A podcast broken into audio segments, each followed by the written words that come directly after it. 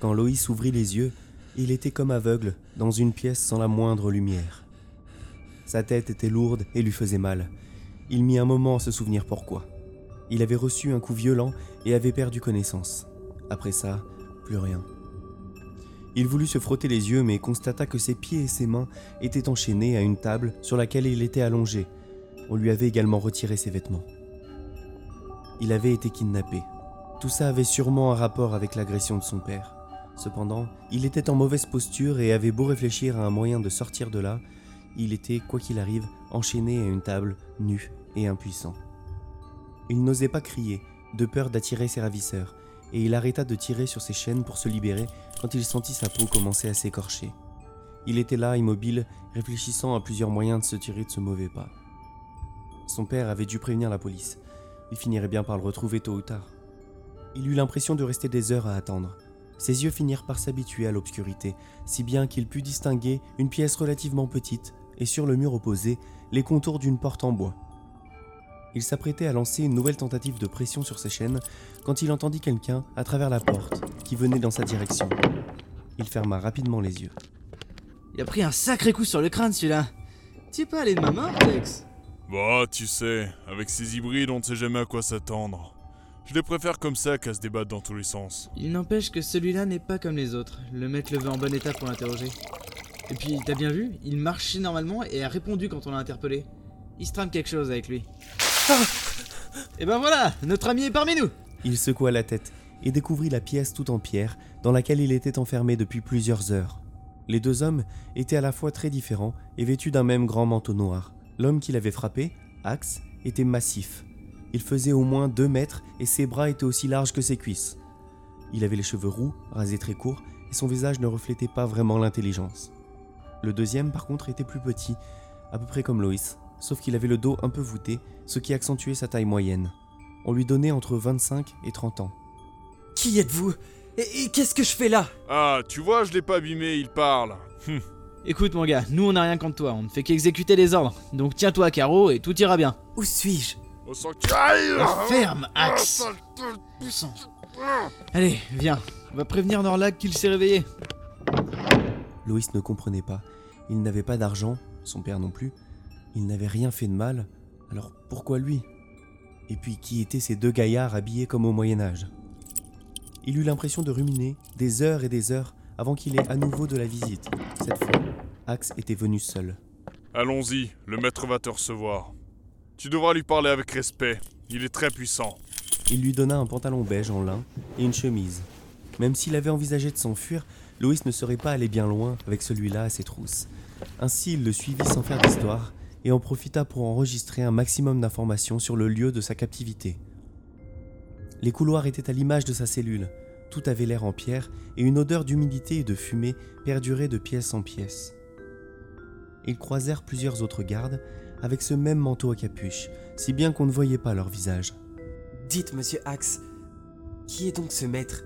Vous êtes une sorte de secte? En l'absence du plus petit, il s'était dit qu'il pourrait peut-être soutirer quelques informations, l'air de rien. Une secte? Euh. euh, non. Enfin, enfin, peut-être un peu. Je dirais plutôt que nous sommes un clan. Mais ne pose pas de questions. Je ne suis pas assez idiot pour y répondre de toute façon. Ils traversèrent un vrai labyrinthe, avant de déboucher dans une grande salle ronde avec des colonnes en périphérie. Le haut de la pièce était tout en vert. On voyait le ciel étoilé et la lune. Au centre, un grand cercle blanc avec un symbole représentant a priori un croissant de lune noire et des ronds sur tout un côté. À l'autre extrémité de la pièce siégeait un homme sur un trône blanc. En haut du dossier, on pouvait voir le croissant de lune une nouvelle fois représenté. Quand Loïs posa pour la première fois les yeux sur l'homme assis sur le trône, ce fut comme si son cerveau se mettait en ébullition, une sensation étrange qu'il n'avait jusque-là jamais éprouvée. L'homme leva ses yeux sur lui, ils étaient d'un vert émeraude.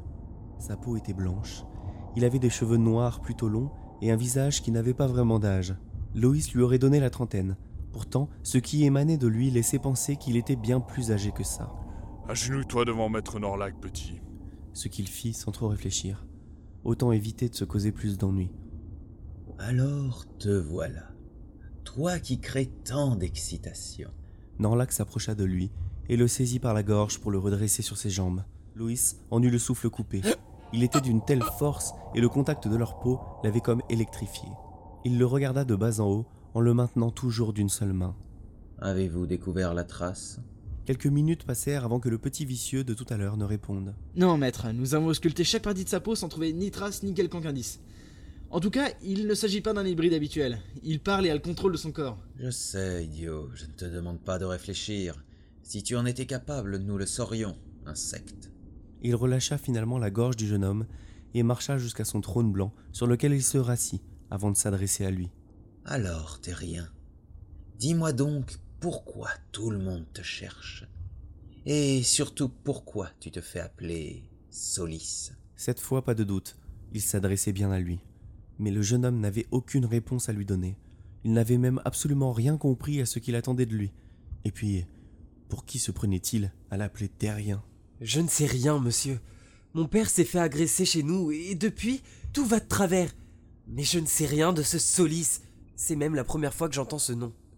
Chêne Où est passé son protecteur? À quoi sert de surveiller les potentiels héritiers si je dois moi-même les interroger? Une nouvelle fois, ce fut le petit vicieux qui répondit à l'appel, ce qui permet à Loïs d'apprendre son nom. Sûrement des pseudonymes d'ailleurs, qui de nos jours pouvaient bien porter des noms pareils, Norlac, Axe et Chêne. Donc, s'il avait bien suivi, il était un potentiel héritier de je ne sais quoi, et on le prenait pour quelqu'un d'autre, qui se ferait appeler Solis. Tout ceci n'avait aucun sens, sans même penser à cette histoire de protecteur. Chêne arriva devant le trône et mit un genou à terre. Elle est introuvable depuis plusieurs heures. Ce n'est jamais arrivé, maître. Peut-être qu'elle a succombé à un hybride Ne sois pas bête. Comment une enfant de la Lune pourrait être défaite par une marionnette? Trouve-la et ramène-la moi. Chêne se releva et partit en courant. Axe, lui, était toujours là, à côté de Loïs. Il ne bronchait pas. Quand soudain il sentit une énorme pression dans sa tête, comme si on l'écrasait pour voir à quel moment son crâne exploserait. C'était lui, de là où il était. Loïs pouvait le voir se concentrer. D'un coup, il céda. La pression se dissipa et tout devint noir. Il se vit sur son vélo. Il avait trois ans. Il pédalait en rigolant. Eric courait derrière lui, le sourire aux lèvres. Puis tout se brouilla soudainement. Il se vit devant le sapin de Noël. Il avait dix ans. Sa mère était là avec eux. Qu'il était bon de revoir son visage. À regret, la vision disparut pour une nouvelle bien moins joyeuse. Celle du corps de sa mère, allongé dans un lit d'hôpital. Cette image le révolta profondément. Il ne voulait pas revivre ces moments. Et certainement pas ici avec ces fous furieux. Non Norlac était à quatre pattes au sol, son trône renversé. Il entendit alors un bruit de verre qui se fissure. Il leva les yeux vers le plafond qui était en train de se briser. Alors tout alla très vite. Il entendit un bruit sourd à sa droite et vit Axe tomber inanimé sur le sol. Et une main saisit son bras. Peux-tu courir? Loïs regarda la personne qui l'avait touché et mit un temps à reconnaître son ami. Euh. Euh, oui, je crois. Il était perplexe et ne comprenait pas ce qu'elle faisait là. Alors suis-moi le plus vite possible. Ta vie en dépend. Ils se mirent alors à courir à travers les couloirs sombres